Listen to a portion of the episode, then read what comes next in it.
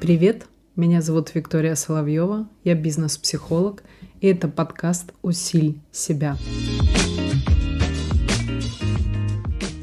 Рубрика «Вопрос-ответ» продолжается. Как поддерживать себя в трудные моменты?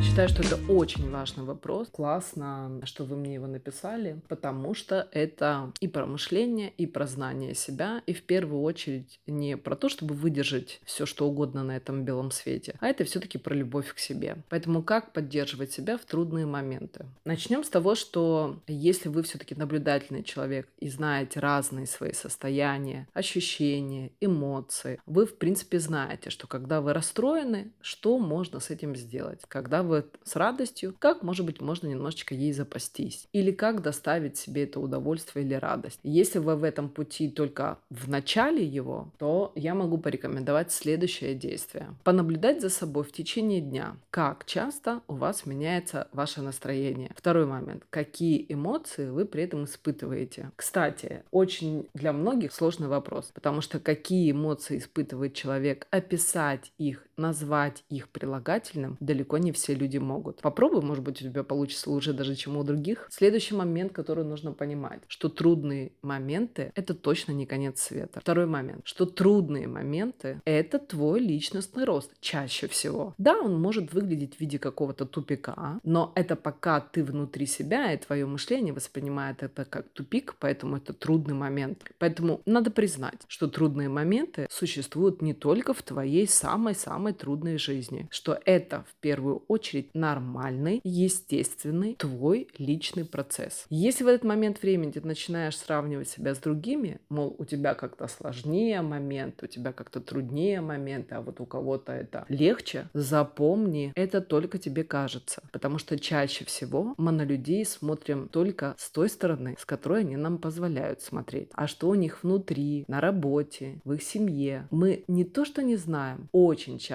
даже не задумываемся об этом. Поэтому фасад красивая обертка, картинка, которую ты видишь, это же не означает, что внутри человека она абсолютно так же соответствует. Трудные времена, трудные моменты есть у всех. Поэтому поддерживать себя вот именно этими мыслями, что ты не один такой, что это в первую очередь нормальное явление, что тупик — это не есть безвыходная ситуация, и что трудный момент однозначно, как биоритмика, знаете, такое сердце, кардиограмма, всегда может пойти наверх как трудность, и у нее будет гарантированно однозначный спад. Поэтому трудные времена, трудные моменты в любом случае проходят. Тебе желаю в это искренне верить и абсолютно в этом направлении мыслить.